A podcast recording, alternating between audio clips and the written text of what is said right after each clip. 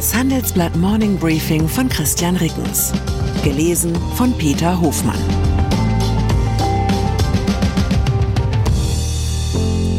Guten Morgen allerseits. Heute ist Dienstag, der 20. Juni 2023. Und das sind unsere Themen. Mühsam, die ukrainische Offensive und was danach kommt. Heikel, der neue deutsche Realismus im Umgang mit China.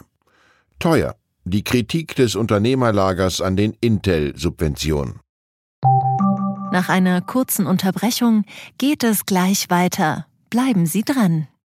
Wenn ich am Freitag Feierabend mache, freue ich mich auf richtig viel Lesezeit am Wochenende. Wenn es Ihnen vielleicht genauso geht, haben wir jetzt genau das Richtige für Sie. Das neue Handelsblatt Wochenende. Ich bin Charlotte Hauenhorst, Digitalchefin beim Handelsblatt. Und ich bin Sven Prange, Leiter des neuen Wochenendteams. Wir sind jetzt noch mehr für Sie da, wenn Sie Zeit haben, am Wochenende, mit inspirierenden Recherchen, praktischen Ratgebern und echten Deep Dives. Entdecken Sie unser neues Programm auf handelsblatt.com/wochenende und abonnieren Sie dort unseren neuen Wochenend-Newsletter. Wir freuen uns auf Sie. Ukraine. Das erste Opfer im Krieg ist immer die Wahrheit. Angesichts dieser Faustregel klingt es bedrückend ehrlich, wie die ukrainische Militärführung die Lage schildert. Sie spricht von einem angeblich planmäßigen Verlauf der eigenen Gegenoffensive, räumt aber zugleich eine angeblich schwere Lage an der Front ein.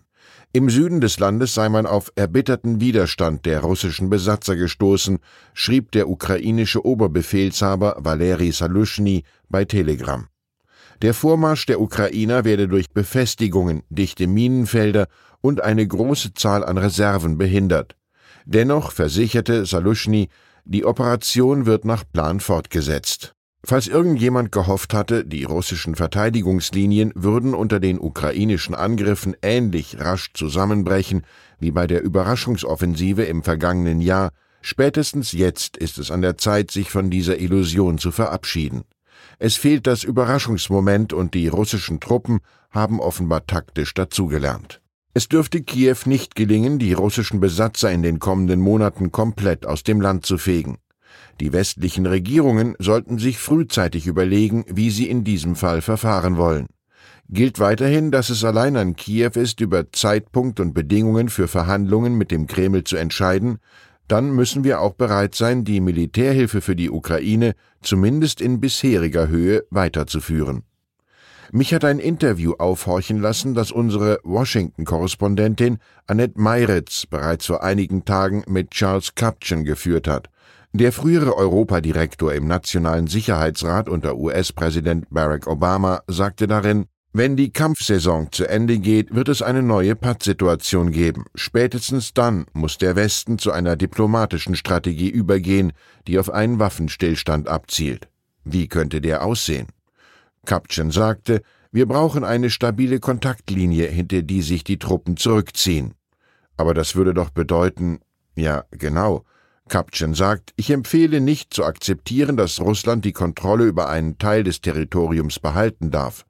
Aber ich sehe die Wiederherstellung der ukrainischen Souveränität eher als langfristiges Ziel. Wahrscheinlich ist sie nicht durchsetzbar, solange Wladimir Putin in Russland an der Macht ist. Ich persönlich finde die Vorstellung schwer erträglich, dass sich Russland bei einem Waffenstillstand nicht zumindest auf die Linien von vor der Invasion im Februar 2022 zurückziehen muss. Aber vielleicht hat Kapchen einfach nur einen besonders realistischen Blick auf die Dinge. China. Von einer demonstrativen Distanz der Berliner Politik zu den Putin-Verstehern aus Peking war gestern nichts zu spüren. Gleich zu Beginn des Besuchs von Chinas Ministerpräsident Li Qiang und Gefolge empfing ihn Bundespräsident Frank-Walter Steinmeier im Schloss Bellevue. Dabei ist Li selbst nur Regierungschef, steht protokollarisch also unter Staatsoberhaupt Steinmeier.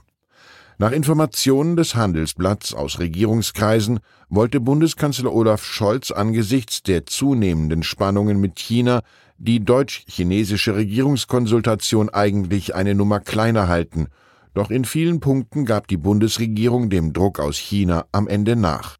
Deutschland setze auf De-Risking, aber nicht auf Decoupling, betonte Scholz am Montag bei einer Veranstaltung des Industrieverbands BDI und fügte hinzu, diese Formel gilt ausdrücklich auch für China. Soll heißen, Einseitige wirtschaftliche Abhängigkeiten von China will man künftig vermeiden. Grundsätzlich gedrosselt werden sollen die Wirtschaftsbeziehungen aber nicht. Eine Strategie des De-Risking mehr Handel mit asiatischen Wachstumsregionen außerhalb von China.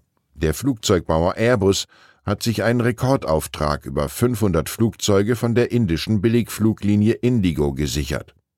Airbus kündigte den nach Anzahl größten Auftrag der Geschichte am Montag bei der Pariser Luftfahrtschau an. Airbus. Während Deutschland über Flugscham diskutiert, kämpft Airbus mit einem ganz anderen Problem. Mit Bestellungen für insgesamt über 7000 Flugzeuge sind die Produktionsanlagen des Konzerns bis Anfang der 2030er Jahre ausgebucht. Industrie im Unternehmerlager gilt in Sachen Subvention gemeinhin die Devise Der Kenner schweigt und genießt. Nicht so, nachdem sich die Bundesregierung am Montag mit dem Chiphersteller Intel auf eine Erhöhung der Subventionen für ein neues Werk in Magdeburg von 6,8 auf 9,9 Milliarden Euro geeinigt hat. Nun ist es auf einmal die Industrie selbst, die solche Beihilfen kritisiert. Der Chef des Industriedienstleisters Billfinger Thomas Schulz wünscht sich statt Staatshilfen verlässlichere Rahmenbedingungen. Und Karl Heusgen, Präsident des Verbands Deutscher Maschinen- und Anlagenbau, sagt, Bürokratie und unnötige Regeln müssen weg. Das würde helfen und nicht mehr und mehr Industriesubventionen. Übernahme. Für den US-Finanzinvestor Silver Lake ist der Weg zur Übernahme des Darmstädter IT-Unternehmens Software AG frei. Der Konkurrent Bain Capital, der ebenfalls sein Angebot in Aussicht gestellt hatte, gibt seine Übernahmepläne auf. Das teilte Bain am Montagabend mit. Der Vorstand der Software AG hatte sich auf die Seite von Silver Lake gestellt. Die Aktionäre hatten aber angesichts eines möglichen höheren Gegenangebots von Bain abgewartet. Liebe. Die Washington Post hat in einer Datenanalyse auf der Grundlage von US-Volkszählungsdaten ermittelt, welche Berufsgruppen besonders häufig untereinander heiraten. Spitzenreiter sind demnach Ärztinnen und Ärzte. Wer von ihnen sich 2012 und 2021 vermählte, tat dies zu 18,5 Prozent innerhalb der eigenen Berufsgruppe. Eigentlich kein Wunder angesichts der endlosen Arbeitstage junger Mediziner. Wo, wenn nicht im Ärztezimmer, sollen sie überhaupt jemanden kennenlernen? Überraschender finde ich da schon, welche unterschiedlichen Berufe besonders häufig zueinander finden. Spitzenreiter, fast jeder zehnte US-Feuerwehrmann oder jede zehnte Feuerwehrfrau, die im untersuchten Zeitraum geheiratet hat, ehelichte eine Krankenschwester oder einen Krankenpfleger. Wie sehen vergleichbare Daten wohl in Deutschland aus? Welche unbekannten Leidenschaften lodern womöglich zwischen Osteopathen und Ökotrophologen zwischen Sozialversicherungsfachangestellten und Zerspannungsmechanikerinnen. Ich wünsche Ihnen einen Tag, an dem Sie nicht nur Ihren eigenen Beruf lieben. Herzliche Grüße, Ihr Christian Reckens. Zur aktuellen Lage in der Ukraine. Das hilft mir, all das hier zu überleben.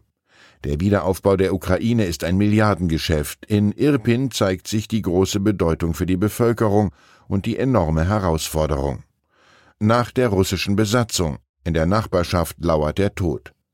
Vasil ist nach Kamjanka zurückgekehrt. Nach Kämpfen und russischer Besatzung ist es nur noch ein Ruinendorf und ein Minenfeld.